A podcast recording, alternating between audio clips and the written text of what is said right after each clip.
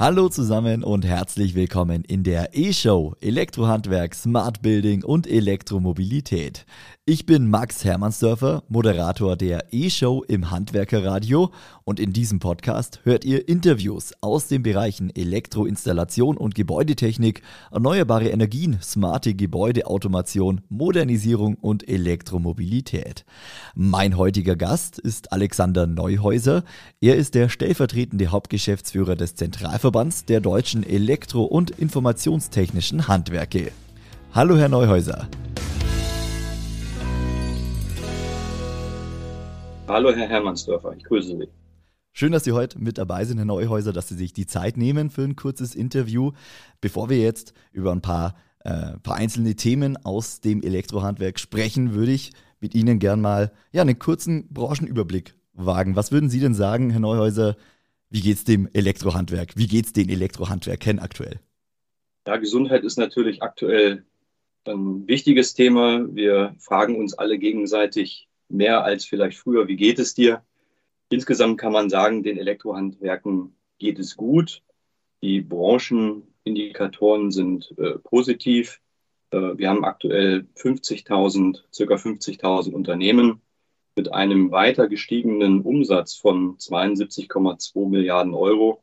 Das sind äh, 5,6 Prozent mehr im Vergleich zum Vorjahr. Auch die Zahl der Beschäftigten steigt. Äh, wir reden aktuell viel über den Fachkräftemangel.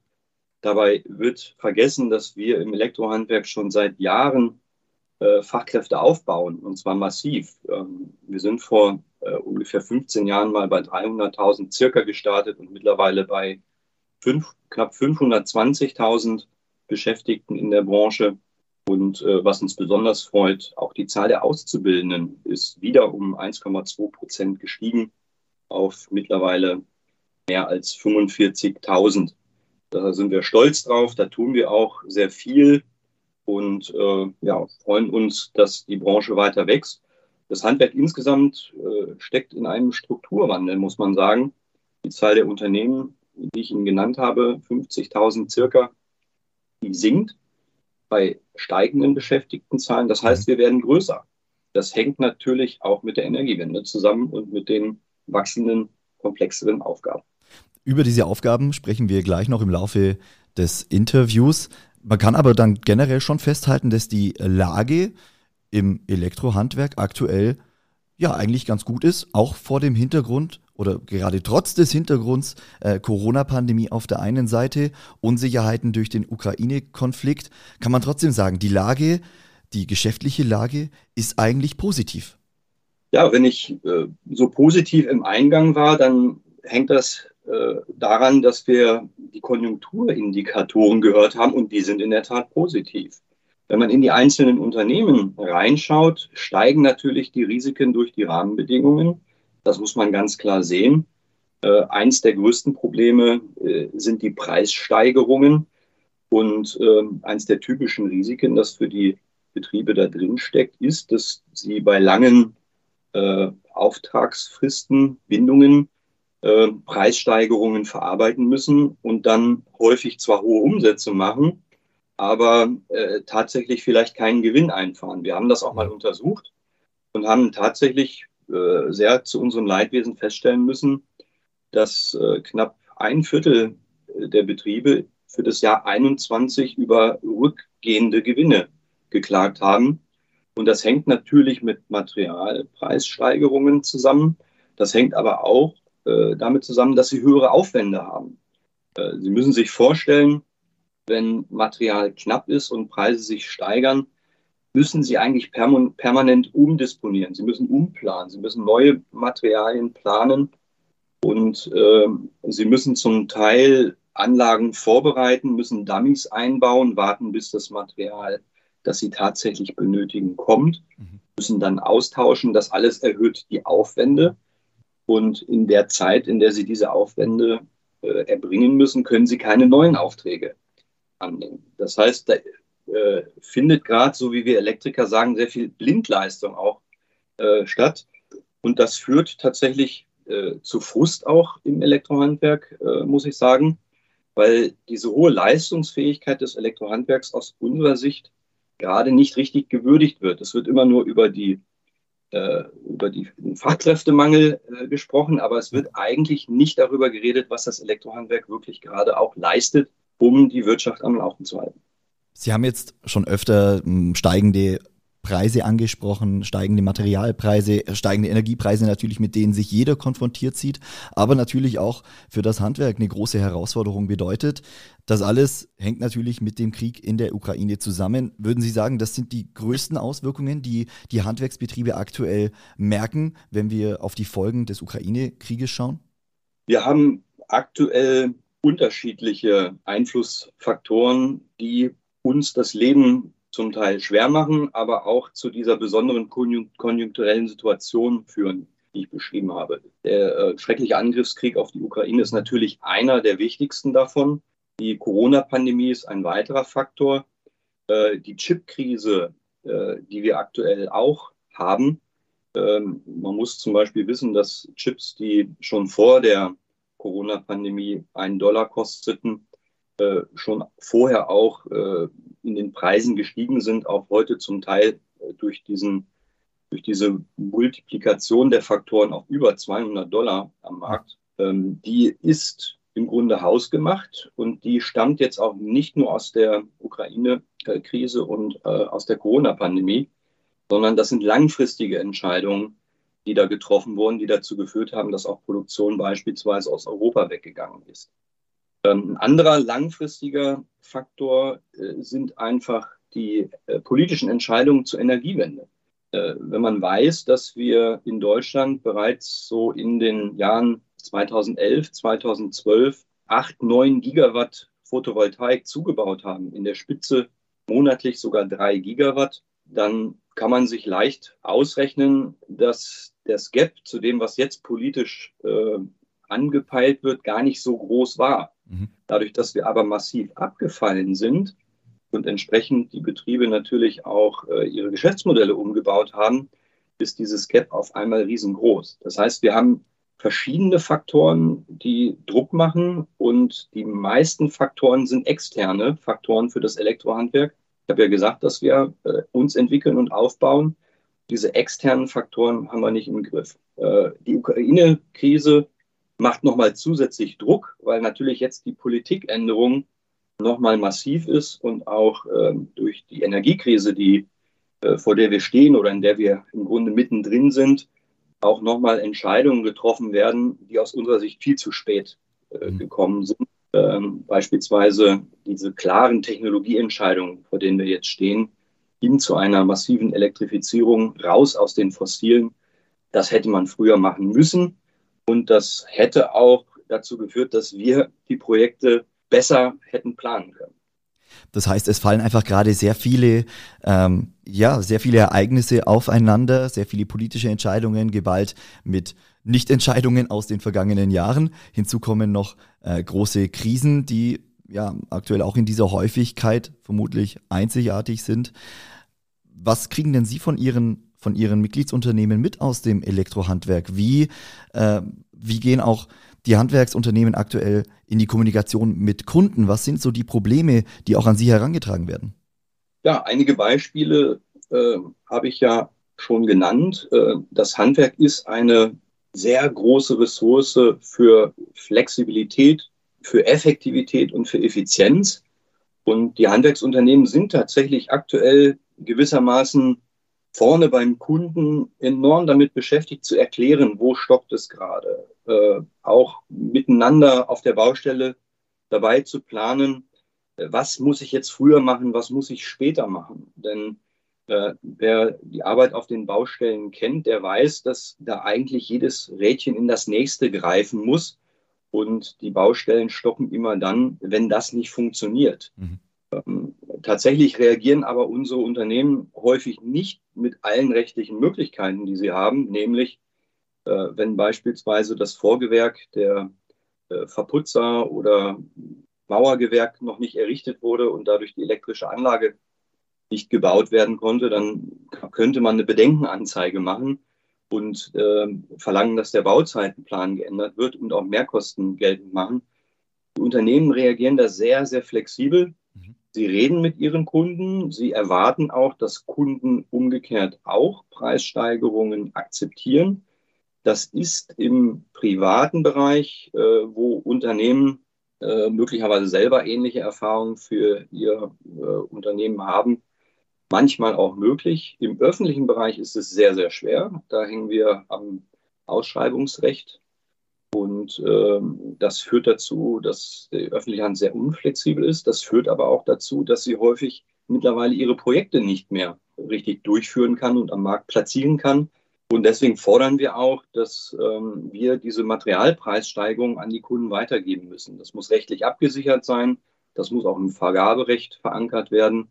Und sonst werden die Projekte nicht abgewickelt werden. Und das ist ja immens, was passieren muss. Ja. Schulen sanieren, äh, öffentliche Gebäude sanieren, äh, Wohnungen bauen. Das alles wird nicht passieren, wenn der Rahmen drumherum nicht passt. Würde ich da an der Stelle gleich kurz einhaken. Ähm, auf Bundesebene gibt es ja jetzt die Vorgabe, auf Preisgleitklauseln zu setzen bei öffentlichen äh, Bauvorhaben. Wenn wir es weiter runterbrechen auf Landesebene, auf kommunale Ebene, da ist es nicht der Fall. Äh, ich höre aber bei Ihnen raus, Sie würden sich das sehr wünschen, dass auch bei allen öffentlichen Bauvorhaben, äh, dass da einfach flexibel reagiert wird auf die Situation, zum Beispiel mit Preisgleitklauseln. Ja, ich glaube, es ist sogar äh, notwendig, denn sonst werden wir die Ziele nicht schaffen. Auch im Bereich der Energiewende für Energienetze haben wir oft mit öffentlichen Ausschreibungen zu tun, weil das ein, ein regulierter Bereich ist. Aber auch die Schulsanierung habe ich angesprochen. Auch die öffentlichen Gebäude müssen Energiewende fit gemacht werden. Und das passiert über Ausschreibungen. Und das Handwerk ähm, wird sich aus diesen Ausschreibungen zurückziehen, wenn die Risiken zu groß werden und ähm, eigentlich sogar bis hin zu Insolvenzrisiken gehen, ähm, weil Preise äh, gehalten werden müssen, die der Markt nicht mehr hergibt.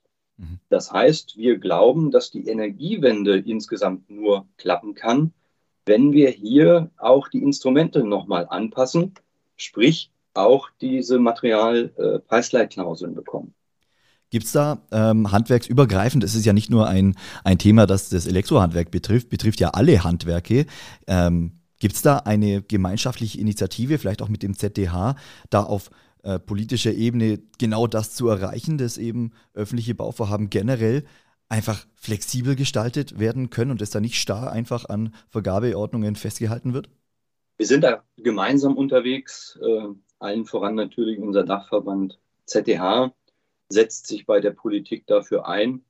Wir sind aber auch jeweils in den Fachverbänden mit der Politik im Gespräch, weil es absolut erforderlich ist, auch noch, noch die Eigenheiten der einzelnen Gewerke äh, zu erklären. Äh, in den technischen Gewerken sind solche Themen wie äh, Chipkrisen, äh, Kupferpreissteigerungen, die äh, Themen, die ich angesprochen habe, wie zum Beispiel Transformatoren, die nicht da sind, um äh, Photovoltaikanlagen zu bauen und ans Netz zu bringen, noch etma, etwas anders gelagert als vielleicht im Hauptgewerbe mhm. oder im Metallbau.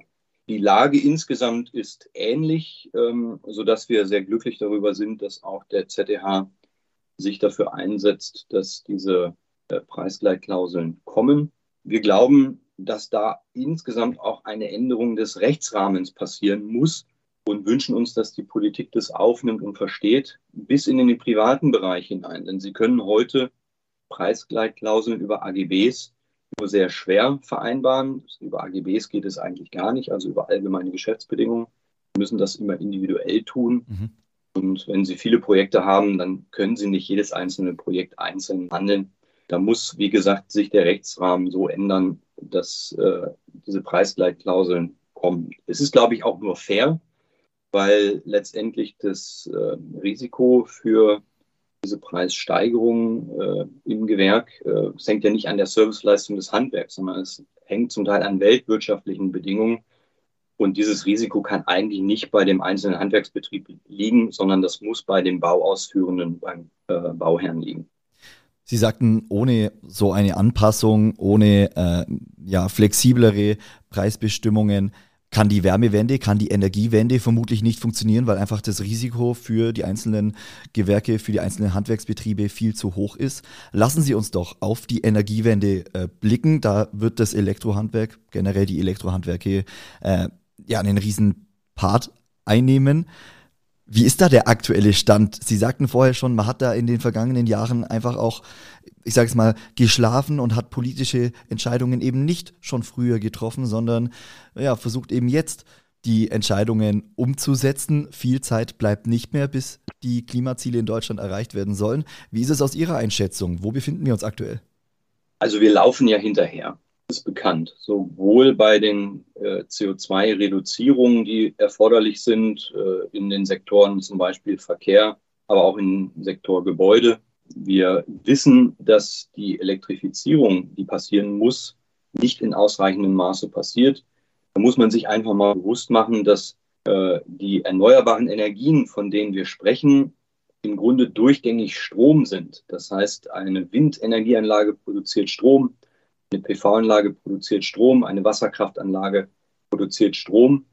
Und das ist der Punkt, den wir kritisieren. Äh, wir sehen seit Jahren, dass man das Maß der Elektrifizierung, vor der wir stehen, unterschätzt hat. Mhm. Obwohl eigentlich alle Studien klar gezeigt haben, dass wir uns in dem Bereich von 70 bis über 90 Prozent Elektrifizierung bewegen.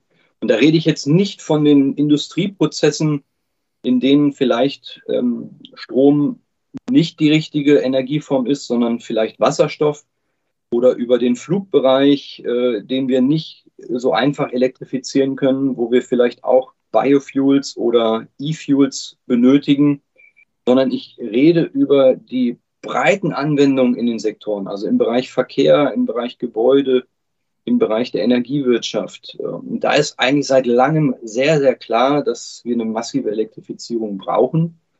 Und äh, wir bekommen eigentlich jetzt durch die Ukraine-Krise auch die Quittung.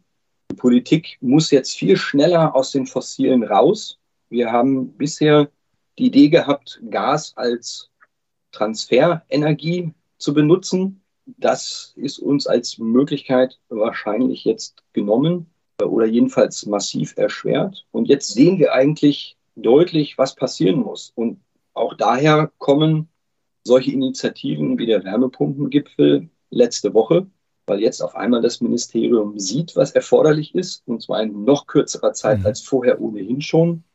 Und jetzt kommt die Politik auf uns zu und sagt, wir sollen das alles noch schneller bauen als bisher. Und das, muss ich sagen, äh, führt im Handwerk zu Unverständnis, denn wir zumindest haben lange darauf hingewiesen und ähm, auch unsere Möglichkeiten, äh, kurzfristig zu reagieren, sind begrenzt. Wir fordern da einen langfristigen Dialog und wir fordern auch auf, von der Politik, muss ich sagen, auf die Strukturen zu setzen, die leistungsfähig sind.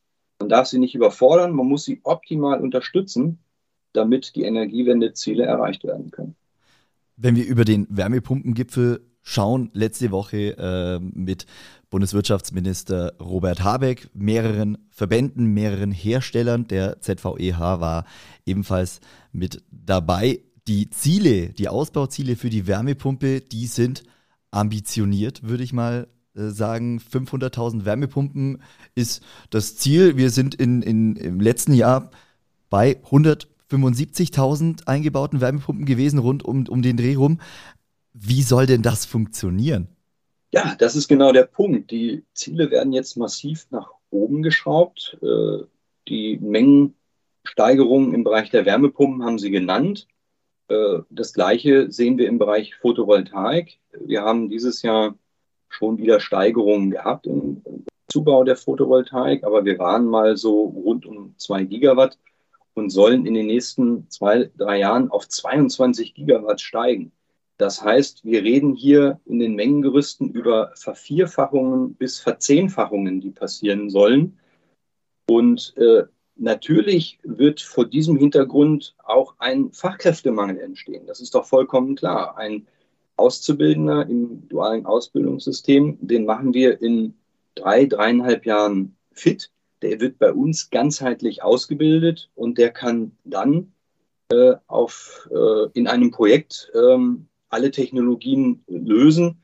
In der Anfangszeit noch sicher mit etwas Unterstützung, aber der ist sehr universell einsetzbar. Und das, was uns Sorgen macht, ist, dass die Politik jetzt auch wieder sehr kurzfristig agiert und ähm, mit Konzepten, die wir Schnellwaschgänge nennen, äh, agieren möchte. Also Menschen in wenigen Wochen nur für die Wärmepumpe fit machen. Äh, das ist aus unserer Sicht nicht der richtige Lösungsansatz, denn ähm, wir beispielsweise im Elektrohandwerk, wir betreuen eigentlich durchweg alle elektrischen Systeme. Dazu gehört eine Wärmepumpe, eine Photovoltaikanlage, äh, beispielsweise auch eine Ladesäule oder eine Wallbox für ein Elektroauto. Mhm. Und diese Systeme hängen ja zusammen. Das ist ja Energiewende, das ist ja Sektorkopplung, das ist ja genau das, was wir machen, Systemintegration. Und ähm, die eine äh, Idee der Politik da weiter gesponnen würde ja bedeuten, dass ich drei, vier oder fünf Leute auf die Baustelle schicken muss, um so ein Projekt zu erledigen. Möglicherweise machen die auch noch mehr Fehler, weil sie eben nicht so tief ausgebildet sind wie Handwerker, ähm, der auch auf Erfahrungen zurückgreifen kann und der auch angeleitet wurde. Und das erhöht am Ende aus unserer Sicht äh, den Aufwand statt dass es ihn verringert. Also unsere klare Botschaft an die Politik an der Stelle war auch im Wärmepumpengipfel, bitte die Strukturen stärken, die aktuell für die große, hohe Qualifikation äh, ähm, stehen. Und äh, man muss auch sich vor Augen halten, ähm, ich habe ja die Zahlen genannt, äh, bei uns gibt es 45.000 Auszubildende, wir haben über 15.000 Neuverträge pro Jahr. Äh, über diese Schnellwaschgänge will man bis 2030 40.000, äh, da gibt es Konzepte, 40.000 schaffen.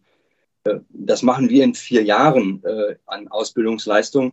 Also man müsste diese Ausbildungsleistung nochmal erhöhen mit Unterstützung und dann können wir die Ziele auch schaffen.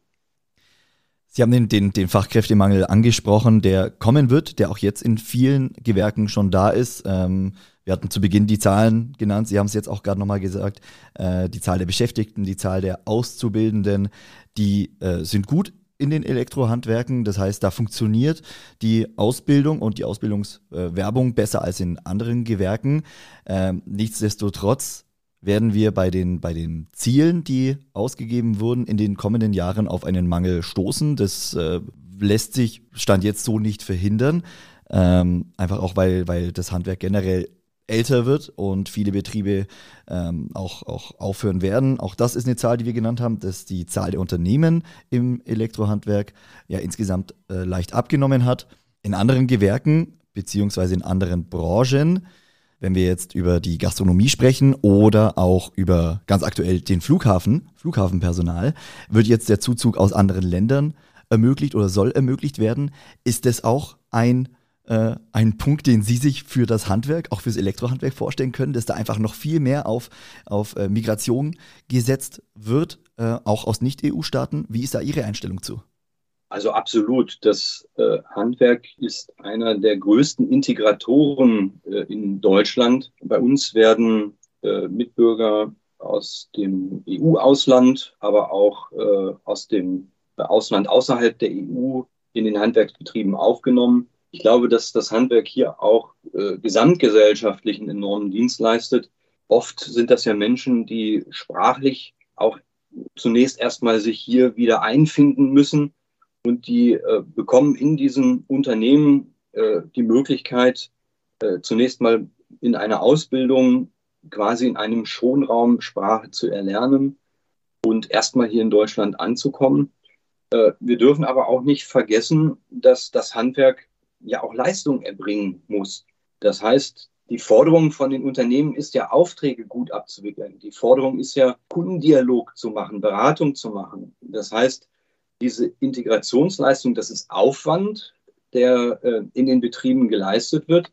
Und letztlich muss jeder, der dann im Handwerk arbeitet, auch in der Lage sein, die Aufgaben natürlich äh, zu erfüllen. Das ist äh, etwas, wo das Handwerk aus meiner Sicht zunächst mal klare Anforderungen definieren muss am äh, Sprachlevel, ähm, auch an die Qualifikation, gerade im Elektrohandwerk. Wir sind ein gefahrengeneigtes Gewerk.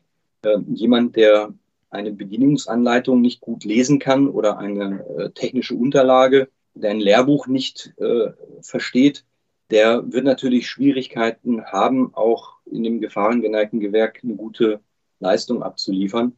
Aber wir kümmern uns drum. Ein Punkt, äh, auf den ich immer gerne hinweise, ist, weil aktuell sind viele, viele Heilsbringer unterwegs, die ähm, sprechen über verschiedene Quellen, die angeblich all unsere Probleme lösen sollen. Ich glaube, dass das nicht richtig ist. Wir müssen uns darauf einstellen, dass die Ressource Mensch, dass die Ressource Fachkräfte ohnehin knapp bleibt. Und zwar auch, wenn wir noch mehr Menschen aus dem Ausland bekommen, auch wenn wir inländisch noch mehr mobilisieren. Das hängt einfach insgesamt auch mit dem demografischen Wandel äh, zusammen. Das ist ein Faktor, der auch nochmal über allem liegt, ähm, der dazu führen wird, dass einfach weniger Menschen zur Verfügung stehen. Das heißt aber für uns im Elektrohandwerk, wir brauchen Effizienz. Das heißt, wir müssen deswegen auch unser Petitum äh, hochqualifizierte Kräfte einzusetzen, weil die einfach viel effizienter arbeiten. Wir müssen die Prozesse äh, verbessern. Wir müssen massiv digitalisieren, auch in den kleinen Unternehmen. Und das heißt, dass wir die gesamten Prozesse über die gesamte Wertschöpfungskette digitalisieren müssen, auch mit unseren Partnern. Ein Beispiel, das wir aktuell mal sehr gerne nennen, ist, wir haben über 800 Netzbetreiber in Deutschland. Alle Geräte, die wir verbauen, eine Wärmepumpe, PV-Anlage oder eine Wallbox, die müssen irgendwie in das Netz integriert werden. Mhm. Und jeder Netzbetreiber hat einen anderen Prozess und keinen digitalen Prozess. Jeder denkt sich noch ein rosa Schleifchen aus, äh, was bei ihm gemeldet werden muss. Das ist unendliche Bürokratie, die Zeit kostet. Und äh, da fordern wir mal äh, auch mal die Bedürfnisse des Handwerks äh, zu berücksichtigen, damit diese Arbeit schneller gehen kann. Wenn wir unter diesen Themenaspekt jetzt mal so ein grobes Fazit ziehen und vielleicht auch einen Ausblick oder Ihre persönliche Einschätzung. Ähm, wir haben über die Herausforderungen gesprochen, die großen Herausforderungen, die aufs gesamte Handwerk, natürlich auch aufs Elektrohandwerk zukommen. Sie haben ganz zum Anfang auch gesagt, äh, es ist es wird viel zu wenig gewürdigt, was das Elektrohandwerk aktuell leistet, um auch die Wirtschaft am Laufen zu halten. Wenn Sie diese beiden Punkte mal äh, zusammenfassen und mal gegenüberstellen, wie blicken denn Sie persönlich in die nächsten, in die nächsten Jahre? Die Prognose ist natürlich sehr schwierig und verlange ich von Ihnen jetzt auch nicht, aber vielleicht eine grobe Einschätzung. Äh, schauen, Sie, schauen Sie da eher positiver in die Zukunft oder ist es doch sehr gemischt bei Ihnen? Also ich sage immer gerne, dass äh, was wir haben, sind Luxusprobleme, aber es sind auch Probleme. Ähm, ich habe Ihnen Themen schon genannt, denn wenn äh, die Auftragslage gut ist, sogar wächst, aber Materialpreise steigen, sodass Insolvenzrisiken entstehen, dann entstehen Paradoxien. Ja, äh, man sieht dann in den Konjunkturindikatoren nicht, welche Risiken für das Handwerk in so einem hitzigen Markt drinstecken. Äh, und alles das, was die Politik jetzt an Zielen draufpackt, wird ja den Markt noch mehr anheizen. Das heißt, ich glaube insgesamt, äh, in der Vergangenheit haben wir oft darüber geredet, wo sind neue Märkte. Das ist aktuell nicht das Thema. Die neuen Märkte für das Elektrohandwerk, die sind längst da und die werden weiter wachsen. Das heißt, jedes Unternehmen, das sich bei uns engagiert, äh, auch jeder Jugendliche, der bereit ist, aktiv an der Klima, an, an Aufhalten des Klimawandels mitzuarbeiten, der ist im Elektrohandwerk äh, gut aufgehoben und der, der kann was dafür tun, äh, dass wir die Ziele schaffen. Allerdings glauben wir, dass wir sehr genau hingucken müssen, wie wir den Markt so unterstützen, dass die Arbeit durch die Betriebe auch geleistet werden kann. Digitalisierung ist einer der Punkte, äh, die wir genannt haben. Natürlich in einem hitzigen Markt muss alles auch viel schneller passieren. Das heißt, wir brauchen Effizienzen. Äh, das Handwerk beispielsweise muss an Daten ran dürfen. Wir brauchen Produktdaten. Wir müssen eine digitale Architektur für ein Handwerksunternehmen aufbauen. Und unsere Idee dazu ist eben nicht, dass das Elektrohandwerksunternehmen wie ein Crowdworker abhängig wird von einer Plattform. Wir nennen das auch Plattformfeudalismus. Das ist nicht die richtige Marktform, die wir uns wünschen, sondern wir wünschen uns offene Strukturen.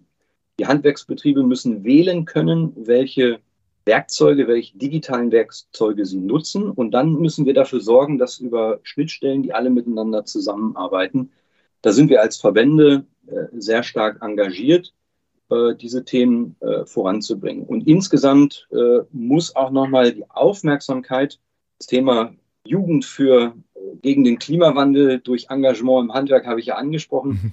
für das Handwerk nochmal steigen. Das heißt, wir wollen, dass die Politik äh, auch nochmal äh, schaut und die Gleichwertigkeit von beruflicher Ausbildung und akademischer Ausbildung ähm, stärker noch mit propagiert und unterstützt, damit die Menschen sich für das Handwerk entscheiden.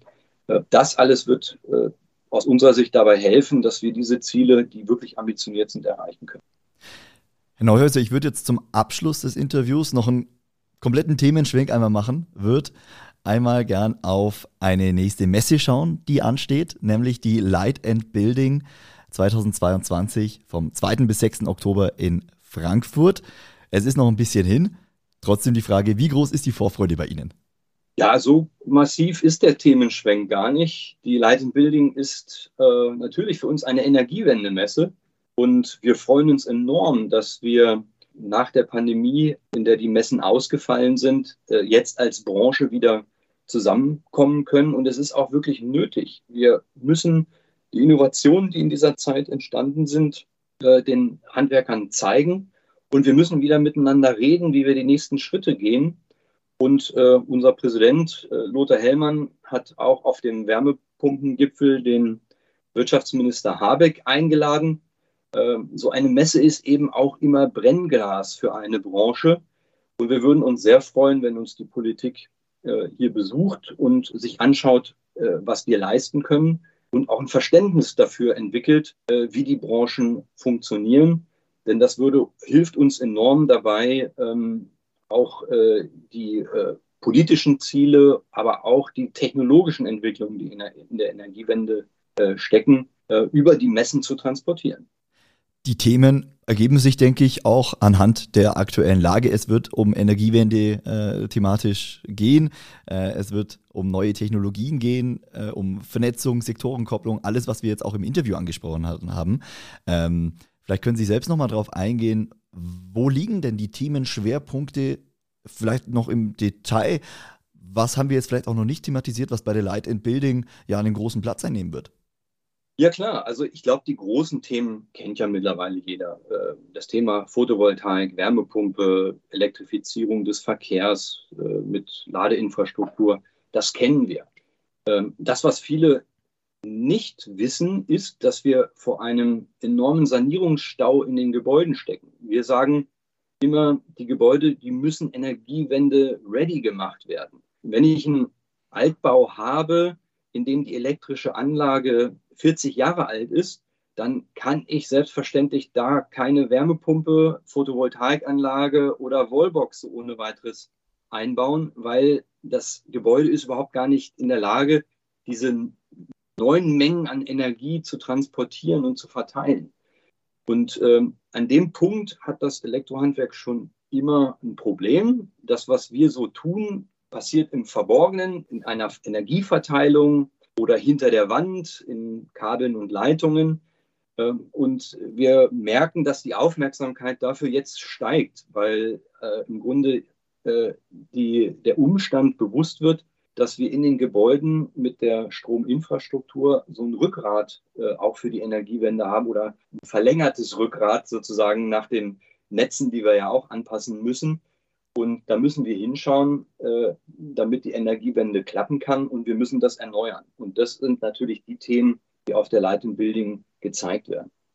Herr Neuhäuser, jetzt, äh, um wirklich zum Ende zu kommen, ich lasse das letzte Wort äh, gerne bei Ihnen. Was würden Sie gerne allen im Elektrohandwerk Tätigen noch mit auf den Weg geben? Ähm, was wäre Ihre Message, die Sie zum Abschluss des Interviews an die Handwerker, an die Handwerksunternehmer, an die Gesellen, Azubis, Meister äh, im Handwerk rausgeben wollen? Was ist Ihre Botschaft?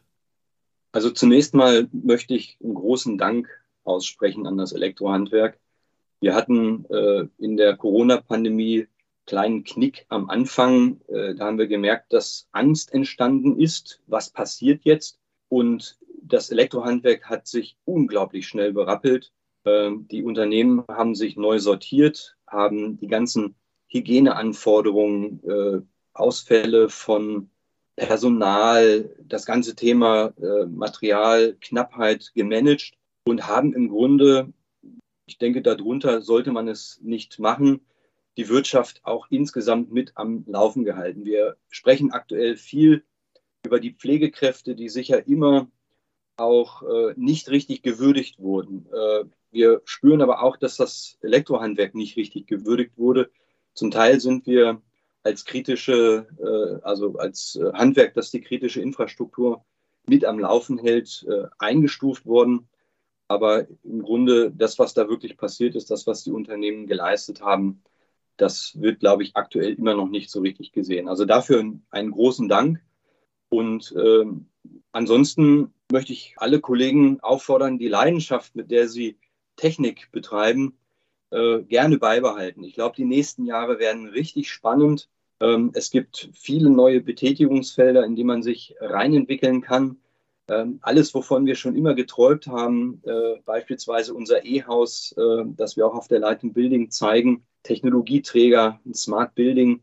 Die Märkte wachsen jetzt zunehmend und durch die Energiewende, die auch vor allem eine digitale Energiewende sein wird, steigen da doch die, äh, die ähm, Aussichten für neue Services für das Elektrohandwerk. Also weiter mit Leidenschaft an den Themen dranbleiben, dann schaffen wir das. Das ist doch ein wunderbares Schlusswort, Herr Neuhäuser. Ich danke Ihnen ganz recht herzlich für Ihre Zeit, für das ausführliche Interview. Wünsche Ihnen persönlich, aber natürlich auch bei Ihrer Arbeit im ZVEH alles Gute und ja, ich sage einfach mal, bis zum nächsten Mal. Vielen Dank. Bis dann, Herr Hermannsdörfer, auch Ihnen vielen Dank.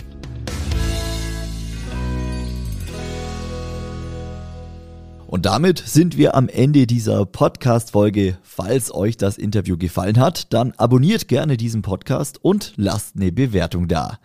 Übrigens, die E-Show läuft im Handwerkerradio immer freitags und sonntags von 14 bis 16 Uhr. Hört da gern einfach mal rein unter www.handwerker-radio.de oder holt euch unsere kostenlose Handwerker-Radio-App für Smartphone. Vielen Dank fürs Einschalten, weiterhin ein schönes Wochenende und bis zum nächsten Mal.